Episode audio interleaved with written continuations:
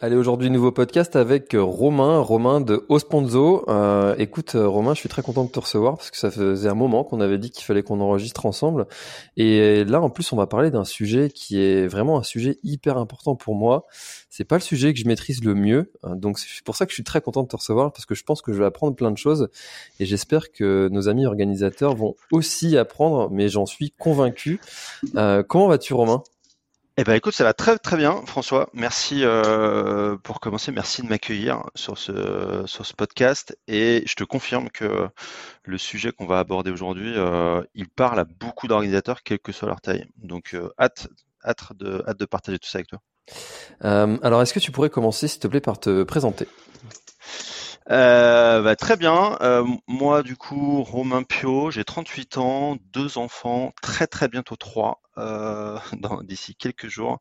Et euh, moi, j'ai fait euh, j'ai fait le début de ma, petite carrière pro dans une agence d'événementiel sportif à Paris qui s'appelait Run for You.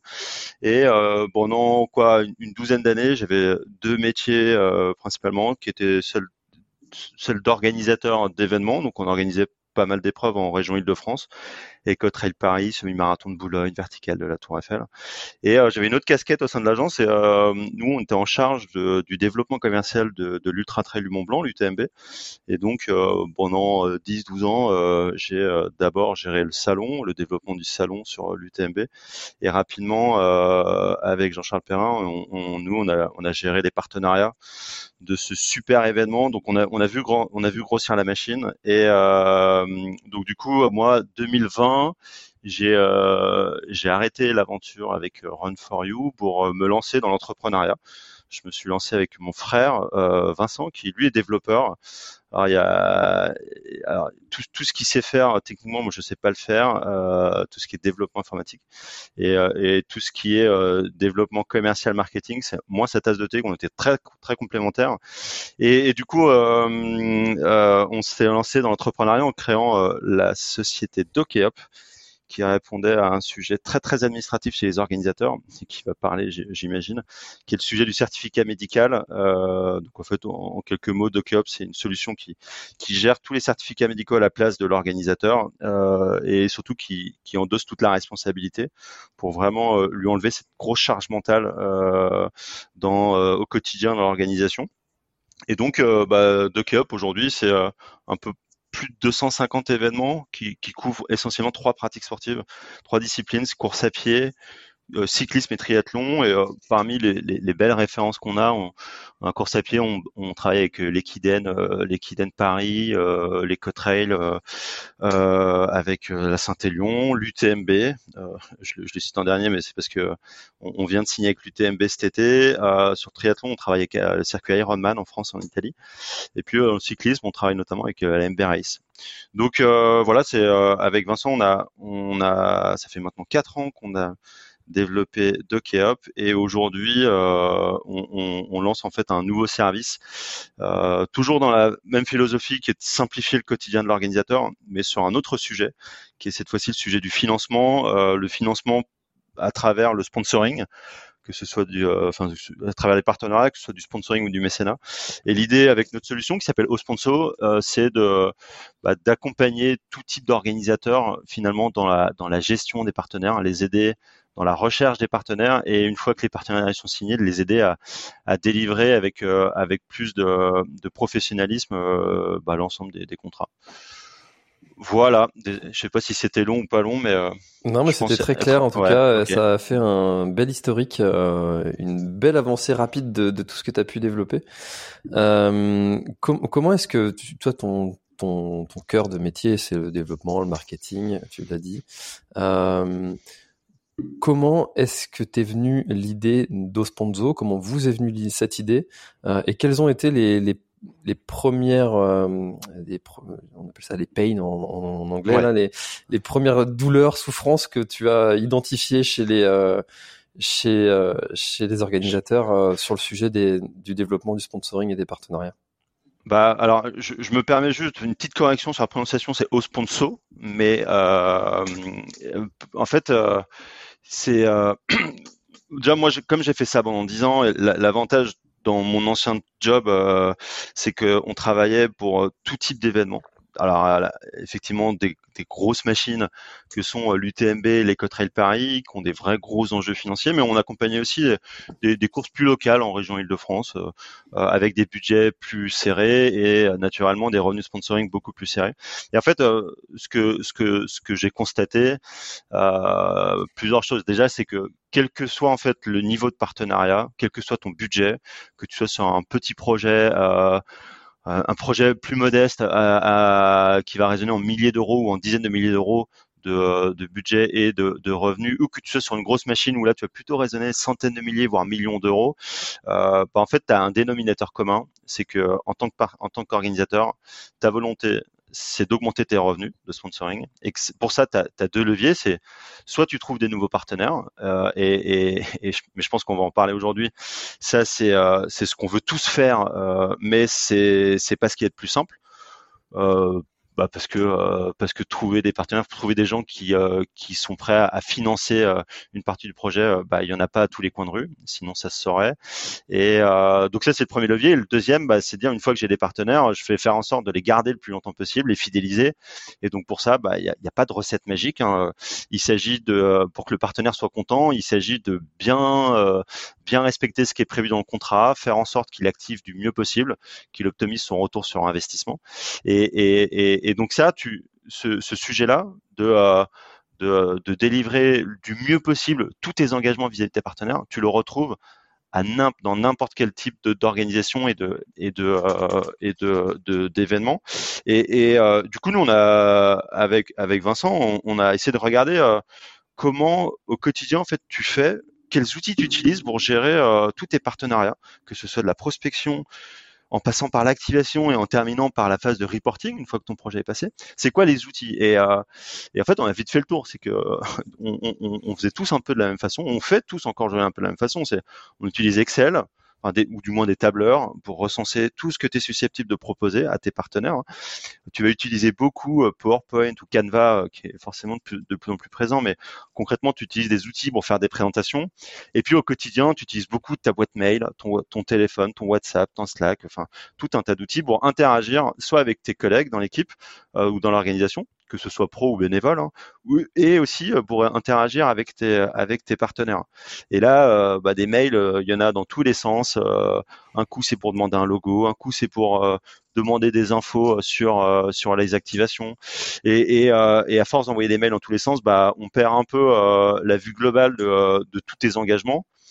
Et dès lors que tu sais que la priorité numéro un d'un organisateur, c'est de bien exécuter tous ses contrats pour faire en sorte que le partenaire soit content à la fin, bah, tu te dis que euh, il y a une certaine limite à, avoir des outils un peu euh, de façon artisanale, Excel, PowerPoint, Mail. Donc nous, c'est partant de ce point-là qu'on a imaginé du coup la solution au sponsor, dont l'objectif il est assez simple. Hein. C'est de déjà de centraliser toutes les infos au même endroit, euh, dans, dans un, une seule et même plateforme. C'est de permettre les interactions entre toutes les parties prenantes, c'est-à-dire côté organisateur, mais aussi côté partenaire, permettre un échange facile et très simple. Et puis, euh, bah, le, tout, c'est euh, la, la plus-value de l'outil, c'est faire gagner du temps parce que euh, tu perds beaucoup de temps au quotidien à, dans, dans, sur plein de sujets très administratifs avec tes partenaires. C'est faire gagner du temps et surtout renforcer, aider à renforcer le lien qui existe aujourd'hui entre un orga et euh, tous ses partenaires, parce que si les partenaires sont contents, c'est très simple, c'est très basique. Hein. Si les partenaires sont contents, il y a de fortes chances que quand tu leur présentes le projet de l'année suivante, bah euh, tu les gardes et que si tu leur demandes potentiellement euh, de rallonger un peu la mise et un soutien un peu plus conséquent, bah, s'ils sont satisfaits de ce que tu as fait avec eux, forcément, tu auras plus de chances pour qu'ils euh, pour qu'ils abondent en ta faveur. Donc euh, voilà, nous c'est notre point de départ qui a, fait qu'on on s'est on s'est lancé avec Vincent dans le développement d'une solution qui permet de faciliter tout ça quoi. c'est exactement ce que j'ai constaté sur le, Grand Raid du Finistère, c'est que euh, les, partenaires qui nous ont accompagnés dès le départ, dès le début du projet où il y avait encore que 50 euh, personnes qui couraient, euh, ils ont mis une petite mise qui est une petite mise pour pour des partenaires de, cette ampleur, des, je parle de banques ou de, grosses boîtes d'équipement. Et ce qu'on constate, c'est que chaque année, ils augmentent un petit peu la mise pour que l'année prochaine, qui sera la vraie édition numéro 2, donc là où il y a eu déjà une vraie édition cette année, eh ben ils vont passer à la vitesse supérieure euh, parce que en fait ils ont été satisfaits sur les premières éditions. Donc euh, je pense que c'est déjà un premier conseil ça de vouloir commencer petit et puis d'augmenter progressivement euh, les, les, les, mises que les partenaires vont, vont mettre. Mais c'est vrai que c'est quelque chose aussi qu'on a constaté, c'est que euh, peut-être qu'avant l'événement, quand on est encore euh, au calme dans son bureau, c'est très clair de dire voilà ce partenaire là il a il a financé tant, il a pris telle prestation. Mais le jour J, quand il y a tout qui s'active, quand euh, il y a plein de bénévoles qui arrivent, quand euh, les coureurs sont là, de savoir que telle prestation qui avait été commandée par tel partenaire en, bien en amont a été fait et euh, on passe pas à côté, c'est pas quelque chose qui est simple euh, quand on a déjà beaucoup de choses à gérer le jour J. Et donc la solution au sponsor, au sponsor pardon, je vais y arriver, euh, ça facilite aussi ça, ce, ce, cette tâche qui est l'exécution euh, le jour J. Bah oui, et euh, enfin nous, enfin on a fait aussi un constat. Après, c'est moi pour avoir bossé 10-12 ans sur les événements, euh, tu t'arrives rapidement à la conclusion qu'il y, a deux types de partenariats. Il y a, il y a le partenariat rationnel, c'est-à-dire que c'est une marque qui investit chez toi parce qu'elle attend un retour sur investissement. Il y a plein, il y a plein de façons, il y a plein de choses que des partenaires peuvent attendre quand ils soutiennent un événement naturellement, le premier truc auquel on pense, c'est la notoriété, la visibilité, se faire connaître auprès d'une audience que euh, euh ils, connaissent pas forcément. Il y a l'image de marque, exemple très basique, mais que je prends, va parler à tous les organisateurs, c'est la banque. La banque, ce qu'elle recherche en local, c'est de pouvoir montrer qu'elle soutient le tissu local, associatif. Et ce qui l'intéresse, elle, euh, c'est d'aller toucher une audience euh, pour aller, bah, in fine, euh, aller leur proposer potentiellement leur service et renforcer cette image d'un acteur ancré sur son territoire. Donc ça, c'est une autre façon, c'est aussi des choses que peuvent chercher les partenaires, mais il y a, y a aussi d'autres trucs. C'est ce qu'on appelle le team building, c'est comment un événement, moi, peut m'aider à fédérer mes équipes ou à inviter des clients. Et pour ça, les événements sportifs et les courses à pied euh, trail bah, sont, sont, hyper pratiques parce que c'est simple de proposer des formules de un dossard ou une petite, un et potentiellement une petite collation après course. Et puis il y a euh, ce que peut venir chercher une marque, c'est euh, aller, enfin c'est communiquer tout au long de l'année et avoir des actions de communication. Et, et, donc là, on est dans le partenariat très rationnel. Après, tu as l'autre type de partenariat qui est le partenariat bah, forcément irrationnel, mais qui est de l'ordre de l'affect. Et là encore, euh, je pense que les organisateurs, ça va leur parler, c'est tous les partenaires qui vont mettre un petit billet parce que c'est des copains, parce que euh, c'est du réseau. Donc c'est pour faire plaisir ou parce que euh, le patron de la banque ou de l'assurance ou, ou de n'importe quel business, bah, il, adore le trail, il adore l'ultra trail, donc forcément, bah, il, va plus, il va être plus encouragé à, à mettre un petit billet chez toi que dans une autre discipline sportive. Donc là, on est dans le partenariat irrationnel. Cette configuration, tu la retrouves dans tout type d'événement, que tu sois sur l'événement très local à petit budget ou que tu sois sur un événement international. Tu as toujours ces deux types de partenariats. Et une fois que tu sais ça, en fait, bah, il y a deux tendances à avoir. C'est-à-dire pour le partenariat rationnel, la banque qui vient euh, investir chez toi pour faire de l'image de marque, toi, ton enjeu, c'est de nouer une relation, pour le coup, euh, c'est de personnaliser le lien que tu vas avoir avec cette banque-là pour faire en sorte que au-delà du retour sur invest et des trucs un peu chiffrés, elle puisse bah, s'attacher à toi, à ton projet, pour que in fine, quand tu leur demandes de continuer, bah, ils disent ah ouais non mais moi trop cool, euh, euh, trop cool le, grand raid. en plus c'est une équipe super sympa. bon vas-y, je, je, continue à, je continue à les aider parce que parce que j'aime bien l'idée. Donc il faut que tu personnalises le truc. Et à l'inverse, quand tu es sur du partenariat très affect, typiquement euh, la, directrice ou le directeur de, l'agence euh, qui, euh, qui, qui, toi te connaît personnellement et pour ça te donne un et c'est pour cette raison-là qu'ils vont te soutenir. Bah là, ton objectif il est clair, c'est tu dois rationaliser.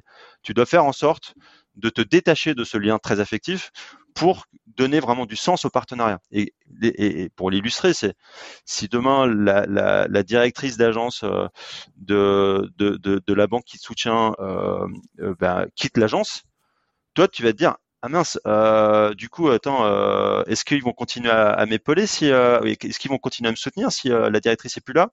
Et c'est bon, et c'est là que, du coup, tu dois leur montrer que bah, tu dois rationaliser le, partenariat, leur montrer que que tu leur apportes de la visibilité, que tu les aides à activer, etc., etc. Donc, en fait, il y a un point d'équilibre entre ces deux types de partenariats. Et, et nous, avec Osponso, l'avantage de de tout rentrer dans des cases, de construire de façon très claire et transparente tes différents programmes de, sponsoring, de consigner tout ce que tu fais euh, en temps réel.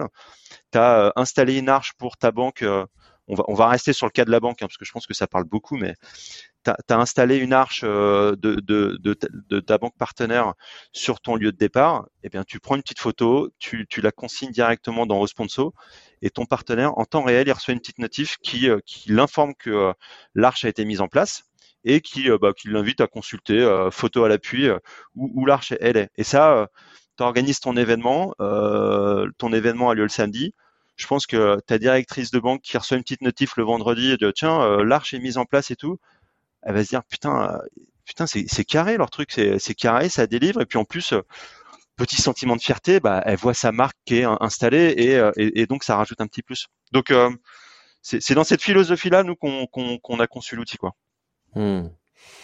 C'est très intéressant ce côté euh, j'exécute et euh, d'être que le partenaire qui vient pas forcément sur l'événement euh, soit sûr, certain que ce qu'il a commandé entre guillemets soit soit soit respecté. quand on est organisateur d'une d'une course qui commence à, à se faire connaître, qui dépasse un petit peu les frontières locales, on essaye parfois de d'aller chercher des partenaires un peu plus gros, euh, un peu plus grands, des boîtes euh, nationales potentiellement, voire internationales. Euh, oui. Quand on quand on est derrière son, son écran, qui on va contacter pour aller chercher ces gens-là? Bonne question. bah après, je pense que c'est important déjà de se poser la question de qui sont les partenaires dont j'ai besoin pour développer mon événement. Parce que si tu fais pas ce travail-là, il y a de fortes chances que tu, dans ta prospection, ta recherche, tu partes un peu dans tous les sens et, et que bah c'est simple à comprendre. Si tu pars dans tous les sens, tu vas et euh, bah, tu vas vite t'essouffler. Et puis euh, il y a un moment, tu, il y a un moment, tu vas pas forcément avoir les résultats escomptés. Donc déjà, la première question, c'est de combien, de, de quoi j'ai besoin pour euh, faire en sorte que mon événement soit réussi? Parce qu'il y a, oui, il y a du cash, c'est bien d'avoir un soutien financier, parce que ça va toi t'aider à, te structurer, ça va t'aider à financer des prestataires qui vont permettre à ton événement d'être de meilleure facture. Euh, et puis euh, concrètement, ça va aussi aider votre organisation à se rémunérer et c'est, c'est pas neutre. Donc oui, tu as besoin de cash. Après, tu peux avoir besoin de, matériel.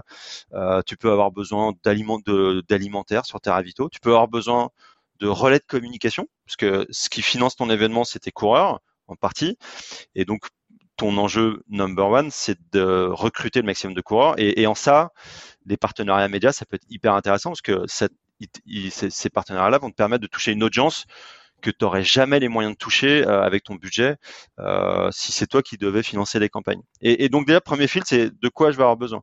Ensuite, une fois que tu as identifié de quoi j'ai besoin, euh, il faut que tu il faut que essayes de voir, ok, euh, en fonction des besoins, qui sont, euh, quels sont les, les secteurs d'activité que je vais cibler pour, bah, pour au final répondre à ces besoins-là très concret. J'ai besoin de, j'ai besoin de proposer de l'alimentaire sur mes ravitaillements.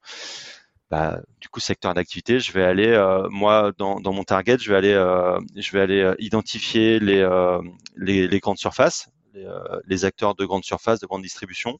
Je vais aller euh, pour euh, potentiellement aller cibler des, marques ou des producteurs, des producteurs, des denrées que, que je cherche ou des, marques de boissons. Voilà, je fais ce truc-là et ensuite, une fois que tu as fait ça, tu vas pouvoir commencer une fois que tu as, identifié les secteurs, bah, tu vas dire bah, c'est qui les marques qui sont dans ce secteur-là? Je reprends les grandes surfaces parce que c'est facile à comprendre. Ok, as, tu as été grande surface, tu vas dire bon, il y a Leclerc, Carrefour, Super U, Intermarché. Euh, je pense que j'en ai déjà cité pas mal. Et euh, tu vas dire ok, il y a ces acteurs-là.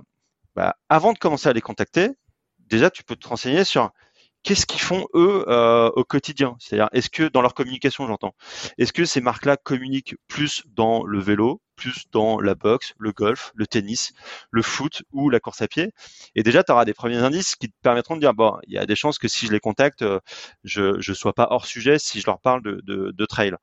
Et, et, une fois que tu as fait ça, tu vas arriver à, ok, bah, tu as identifié euh, deux marques qui investissent dans le sport, qui investissent dans, dans la course à pied, dans le trail, là, tu vas pouvoir dire, bon, je les contacte.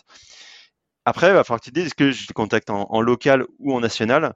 Concrètement, ça, la, la, seule chose qui peut te permettre de répondre à ça, c'est de, de comprendre quelle est ton audience à toi. C'est-à-dire que si tes coureurs, si tes participants sont à 90% euh, bretons, il y a de fortes chances qu'une marque nationale n'investissent pas chez toi parce que euh, du coup c'est euh, du coup toi tu vas leur dire moi j'ai une niche par rapport à votre audience globale et donc ils vont dire bah ouais si tu contactes euh, je sais pas moi Super U national ils vont dire bah contactez plutôt Super U local parce que lui ça va l'intéresser de toucher des Bretons. Moi niveau national j'ai plutôt des budgets pour toucher des audiences nationales. Et, et, et donc pour répondre à ta question est-ce que pour déjà pour aller voir des marques en national ou international faut que déjà que tu aies la garantie, je pense, d'avoir une audience, euh, d'avoir la lecture de ton audience, sachant que ton audience, et, je pense que ça c'est un point hyper important pour les organisateurs, qui euh, par expérience sous-estiment, euh, mais très largement, le, la valeur de leur audience. L'audience, c'est, t'as, as, deux types d'audience. T'as, on pourrait dire trois, mais grosso modo, tu as, les participants à ton événement, qui sont les gens qui prennent un dossard chez toi et que tu vas voir auprès de qui tu communiques toute l'année par réseaux sociaux, email ou, ou, autres supports et que tu vas voir physiquement sur ton événement. Euh, pendant un, deux, trois jours, euh, ils, viennent sur ton village prendre leur dossard et puis euh, ils viennent le jour de la course pour, pour faire la course. Ça, c'est, une audience donc, que tu peux facilement quantifier. Bah, c'est le nombre d'inscrits que tu à ton événement. Après, tu as un autre type d'audience et, là, on est sur une audience qui est largement sous-estimée par les organisateurs, quelle que soit leur taille. C'est ton audience digitale. Tous les gens qui sont exposés à ton événement grâce à tout ton, travail de communication que tu fais. Et pour le coup, enfin, toi, tu es bien placé, François, euh, euh, avec, euh, avec tes événements. C'est que, c'est que toi, tu communiques, tu communiques énormément, enfin, tu produis énormément de contenu pour faire parler de ta course. Euh, et, et, en faisant ça, bah, du coup, tu, euh, tu touches des gens sur tes réseaux sociaux, que ce soit Facebook, Insta, euh, Strava, qui est un super canal aussi de communication, ou LinkedIn, si tu plus business. Et, et là, cette audience-là, pour toi, ça va être hyper important de la comprendre. C'est qui les gens, d'où ils viennent, quel est l'âge moyen, machin. Et là, peut-être que tu peux te rendre compte que effectivement, tu as une audience qui est hyper nationale parce que les gens sont hyper fans de, de, ce que tu racontes, de ce que tu produis. Et là, bah, clairement, tu auras les arguments euh, pour aller voir une banque nationale pour dire, bah, nous, on organise un événement en Bretagne, certes, mais euh, tout au long de l'année, on a une audience de X milliers de personnes qui, euh, bah, qui, qui s'intéressent à notre événement. Et donc, cette audience-là, c'est une audience qui peut intéresser tes, qui peut intéresser tes, tes, futurs partenaires. Enfin, et, et, juste pour compléter, moi, c'est ce que je dis toujours aux organisateurs qu'ils sous-estiment.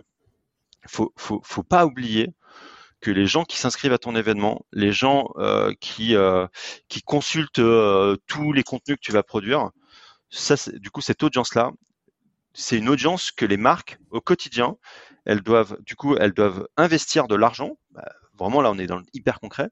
Les marques doivent investir de l'argent pour être capables de toucher ces audiences-là via un, procédé très très simple, ce qui est la publicité. Si je reprends une banque nationale ou une marque, euh, une grande distribution, ils ont des budgets publicité énormes pour pouvoir toucher euh, ces audiences-là euh, de façon hyper ciblée. Toi, grâce à ton projet, bah, du coup, tu as cette audience qui t'appartient et c'est cette audience-là que tu dois vendre. Et ça, il y a, beaucoup, beaucoup d'organisateurs en, en, local, enfin des événements très, très, très, locaux, départementaux, régionaux, qui sous-estiment ce point-là parce qu'ils ont une, ils ont une communauté super forte, mais qui ne valorisent pas. Et, euh, et, et pour autant, les annonceurs, bah, ils sont très prêts à comprendre si on leur explique que, bah, que une audience ça a un coût et que, et que donc c'est, c'est pas illogique de demander un, billet euh, pour, pour soutenir le projet, quoi. c'est pour appuyer ce que tu dis, euh, le, Grand du Finistère, c'est 300 participants, toutes toute, toute, cour, toute course confondue oui. et tout format confondu. Et pourtant, le suivi live, c'est 20 000 impressions bah ouais. en deux jours. Et c'est énorme. c'est c'est énorme. C'est énorme en comparaison au nombre de, de participants. le notre baliseur euh, celui qui nous a fourni donc les balises GPS pour les coureurs et qui a assuré le suivi live, euh, était euh, très impressionné de, ce chiffre. et ça montre que l'audience qu'on touche, voilà, elle est vraiment, comme tu le disais, à mettre en perspective entre les participants et les personnes qui vont suivre la course au-delà des gens qui sont là physiquement.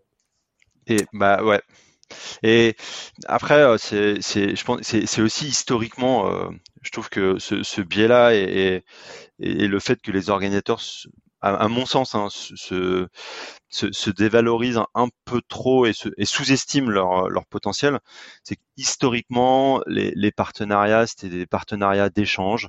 C'est-à-dire que la banque, elle arrivait sur un événement, elle mettait à dispo une arche, elle mettait à dispo des, euh, des goodies pour les participants. Alors maintenant, enfin, on, sait ce que c'est. on, on, on, a, on a une approche un peu différente maintenant par rapport aux goodies, mais euh, pendant très longtemps, en fait, les, les acteurs, les sponsors, eux, ils valorisaient ce qu'ils apportaient euh, à un événement, que ce soit de l'arche, de la visibilité. Et puis ils disaient, bah tiens, en échange de ça, moi, je suis partenaire de ton événement, je suis visible sur ton affiche, sur tes t-shirts, sur euh, tous tes supports de communication. Et, et, euh, et, et, pour le coup, là, on est, on est, on est dans des deals qui sont, qui sont hyper déséquilibrés. Et, et alors que, que toi, de ton côté, euh, pour organiser un événement euh, et, même avec 300 participants, bah, tu, on, je, je, je, pense pas me tromper en disant que c'est un travail que toi tu mènes à l'année sur ce projet-là euh, de préparation. Euh, tu, tu, fais en sorte de trouver des prestataires de qualité. Je t'entends plus, Romain. Ouais, excuse-moi, ça, ça, a coupé. Ouais. Euh, je, je vais mettre tout de suite mon téléphone en avion, excuse-moi. Euh, ça, ça, nécessite, un travail toute l'année et que, et que là, pour le coup, toutes les organisations, tous les organisateurs, et là, en local, en national, c'est la même chose, c'est que euh, c'est un travail monstrueux qui est, euh, fait euh, durant toute l'année. Quand c'est pas par des équipes professionnelles, c'est essentiellement fait par des associations, euh, du coup euh, des bénévoles. Et les bénévoles, bah, ils mettent un temps mais monstrueux, que ce soit sur euh, la, la partie sportive, la partie communication, la partie inscription. Il y a la gestion des bénévoles qui est un énorme sujet aussi. Bah, du coup, ça c'est du temps. Et, et, et les partenaires, il n'est pas illogique, vous, de leur expliquer, bah, tout ce temps-là, euh, on fait en sorte de, c'est, pour organiser un événement de qualité. Et euh, cerise sur le gâteau, on a une audience, une forte communauté qu'on vous met à dispo euh, dans le cadre de notre com. Et ça, ça a une valeur en fait. Donc cette valeur, c'est un coût. Il s'agit pas d'aller demander 20 000 euros à, d'aller demander 20 000 euros à, à ton agence bancaire ou à ton assureur du, de, de, ton village si ton événement fait 3, 300 participants. Enfin, du moins, faut, enfin, faut faire attention, faut, faut rester dans des proportions cohérentes. Mais euh, je, enfin, je pense que tu as tous les arguments pour aller demander euh, des, un soutien financier, quoi. Tu parlais de la gestion des bénévoles et euh, il y a Recruitir qui est dans le team partners qui euh, aussi passera donc sur le podcast. je très très bonne solution. les, nouveaux, euh, les nouveaux participants au podcast. Mais euh, effectivement, le sujet de la gestion des bénévoles, c'est aussi un, gros sujet. Est-ce qu'il y a des, pratiques euh, que, que tu as déjà identifiées et vues très souvent, trop souvent, et qu'il faut absolument éviter de, faire Est-ce qu'il y a des choses comme ça qui, que tu as vues qui reviennent souvent dans la recherche de partenaires ou? Dans, dans la oui dans la recherche dans la relation dans Ouais, bah oui. Alors déjà, moi j'ai tendance à penser que dans la recherche de partenaires, euh, faut faut essayer de s'essouffler le moins possible parce que enfin c'est tout le temps la, difficulté déjà quand tu cherches des partenaires, c'est bon qui je vais euh, qui je vais adresser, puis t'as pas les contacts, alors t'essayes de trouver euh, de trouver coûte que coûte un numéro de téléphone, un mail, et puis à la fin tu te retrouves à envoyer des mails un peu partout. Et, et ça du coup c'est une approche très quanti, c'est-à-dire tu essaies de faire le plus possible et t'espères dans le lot que tu vas avoir euh, un, potentiel euh, un, potentiel partenaire qui sera intéressé. Moi je trouve que ça c'est un piège. Je trouve que tu as, mieux fait de cibler, c'est-à-dire que c'est plus tu passeras du temps dans la préparation de ta recherche de partenaire, bah, plus elle sera efficace. Et donc du coup, tu as mieux fait de cibler euh, les gens que tu veux contacter, essayer de vraiment faire un travail de, avant de les contacter, de savoir qui ils sont, ce qu'ils font, leur rapport au sport, leur rapport à ton événement et ta discipline, et pour avoir une, du coup une approche qui reste une approche commerciale hein, de prospection, qui est euh, qui est beaucoup plus euh, j'ai envie de dire beaucoup plus douce et beaucoup plus enfin beaucoup plus euh, pertinente pour l'interlocuteur que tu vas avoir. Et, donc ça, moi j'ai deux deux deux façons de faire euh, qu'on a toujours fait. Moi dans mon ancien job on faisait aussi comme ça, mais c'est bah, capitaliser sur le réseau. Après, quand je dis ça, je, je pense pas que je vais apprendre grand grand chose euh, à tes auditeurs, mais c'est effectivement capitaliser sur le réseau, euh, essayer d'être un peu en veille et s'intéresser dans ton réseau euh, qui peut connaître qui, euh, puisque la mise en relation, je, vous contacte de la part d'eux, c'est mille fois plus efficace, mille fois plus efficace qu'un qu'un email envoyé en direct. Et après sur sur la, recherche, enfin hors réseau, moi je m'appuie énormément sur LinkedIn. C'est LinkedIn pour identifier les bonnes personnes, parce que quand vous cherchez des partenaires, généralement vos interlocuteurs, c'est des gens qui ont un, job soit de responsable sponsoring, responsable partenariat, responsable communication, responsable marketing. Quand c'est en local, c'est peut-être plus des, directrices ou directeurs euh, d'agence ou quoi. Mais l'avantage de LinkedIn, c'est que euh, on peut faire des, filtres et des recherches hyper ciblées pour trouver les bonnes personnes. Et du coup, moi, une fois que j'ai identifié des boîtes ou des personnes, bah, avant de contacter, je fais l'effort d'aller sur le site internet de, de, la boîte, quel que soit son secteur, pour essayer de, bah, de comprendre quoi. Et en fait, en faisant ça, euh, alors, ça, ça, prend un peu de temps, c'est une méthode quoi. Euh, L'avantage, c'est que j'arrive euh, du coup dans, j'arrive avec une approche qui est ultra personnalisée. Et du coup, la personne, euh, bah, elle, est, elle est beaucoup plus, euh, elle est tout de suite beaucoup plus euh, réactive et beaucoup plus à l'écoute de ce que tu as à lui raconter quoi. Donc ça, c'est un, un premier biais que, que j'ai constaté. Ouais, ça s'apparente moins au message euh, bourrin euh, spam euh, que tu peux envoyer à toute une liste de 10 000 potentiels partenaires. Ouais, ouais. Bah ça mm. c'est testé, prouvé. on l'a, je l'ai fait. Hein, la méthode un peu bourrin. Après, en fait, c'est, pas quali et puis bah, in fine, t'as, t'as pas de résultat quoi. Donc, moi c'est très basique. Je regarde de mon expérience, j'ai testé plein plein de trucs et je bah, j'ai retenu euh, ce qui fonctionnait le mieux euh, pour pour moi et en échangeant avec beaucoup de nos clients chez Osponso, je m'aperçois que euh, bah, c'est des méthodes qui sont qui sont j'ai, pas du tout la prétention la prétention d'inventer l'eau chaude. Cette méthode-là, c'est une méthode que que je vois dans dans beaucoup des organisations qui, qui sont chez nous chez Osponso, qui est plus une approche personnalisée quoi. Et regardez euh, les marques qui sponsorisent des événements euh, similaires aux nôtres ou déjà un peu plus en avance sur nous. Est-ce que c'est une stratégie qui, euh, qui est bonne ou pas, bah, forcément? Si, si, c'est très bien parce que une, une, marque, ce qu'elle veut, en général, une marque, ce qu'elle veut, c'est c'est pas faire une action, une communication one shot, ce qu'elle aime bien une marque, quel que soit euh, le type de marque, que ce soit dans le sport, un équipementier, une marque euh, de montre, de bâton, de nutrition ou euh, une assurance, une banque, hein, pour, pour, citer ces deux domaines. Ce qu'elle souhaite, c'est de la redondance, c'est de pouvoir parler de façon régulière à une audience tout au long de l'année. Et donc du coup, il y a beaucoup de marques qui en national vont avoir une stratégie qui a été euh, qui a été euh, euh, élaborée et du coup ah, je vais reprendre l'exemple je prends un exemple qui est, qui est assez parlant c'est Crédit Mutuel.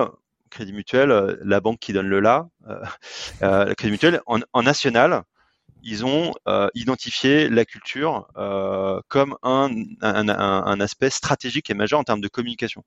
Et du coup, derrière, euh, de, de, façon très, très, euh, qui, enfin, qui linéaire qu'on a découlé, c'était de dire les nationales, ils ont dit en, régional ou en local, bah, euh, il faut, il, faut investir dans la culture. Donc c'est pour ça que dans la plupart des festivals de musique, tu retrouves souvent cette banque qui, qui, est, qui, est, partenaire avec le, le, petit claim, la, la, banque qui donne le là.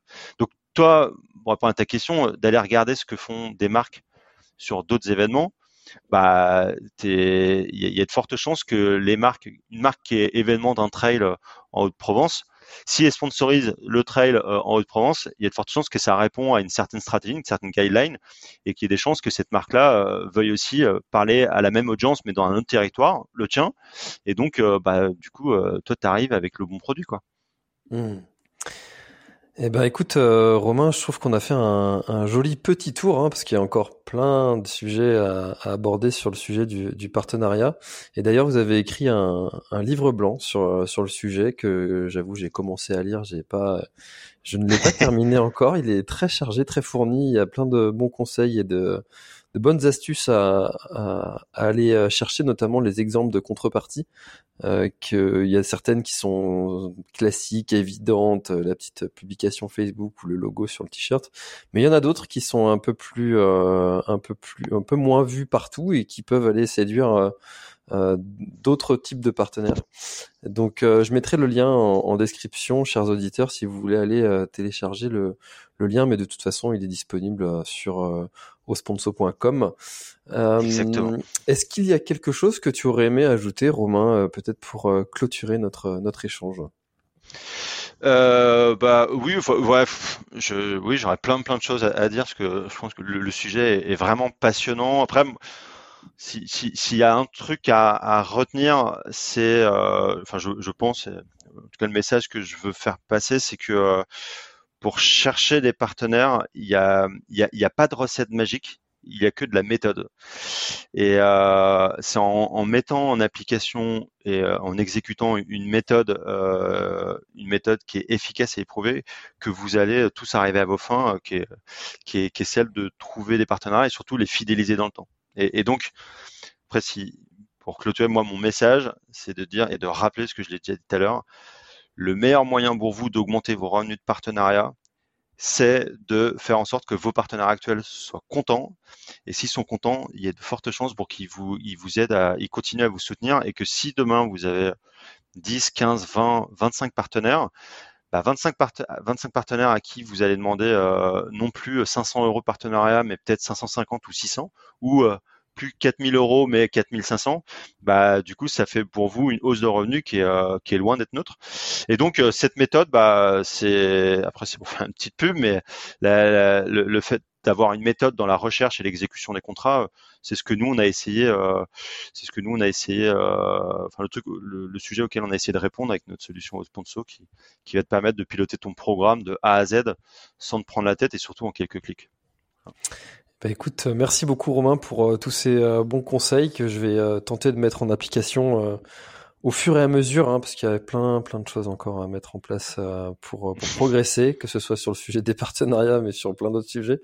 Donc euh, merci beaucoup Romain pour tous ces euh, précieux conseils et puis chers auditeurs, si jamais ça vous a plu ou si jamais vous avez des questions à poser à Romain, n'hésitez pas, je mettrai ses coordonnées dans, dans, dans la description. Et puis comment on te contacte d'ailleurs sur LinkedIn principalement hein? Euh, LinkedIn, ouais, LinkedIn. Après, euh, par mail, c'est euh, facile, c'est romain.pio@osponso.com et euh, je donnerai pas mon téléphone, mais non, non, LinkedIn et mail, c'est très très bien. Parfait. Merci Romain. Merci beaucoup François. À bientôt.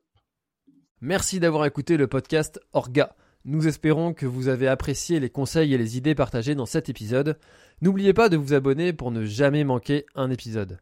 Si vous avez des suggestions d'invités ou de sujets que vous aimeriez voir abordés, n'hésitez pas à nous contacter. Nous sommes toujours à la recherche de nouveaux sujets intéressants pour nos auditeurs. En attendant de vous retrouver la semaine prochaine pour un nouvel épisode d'Orga, n'oubliez pas de mettre en pratique les conseils que vous avez appris aujourd'hui pour organiser des événements encore plus réussis et de partager l'épisode s'il vous a plu. Merci encore d'avoir écouté et à la semaine prochaine pour un nouvel épisode d'Orga.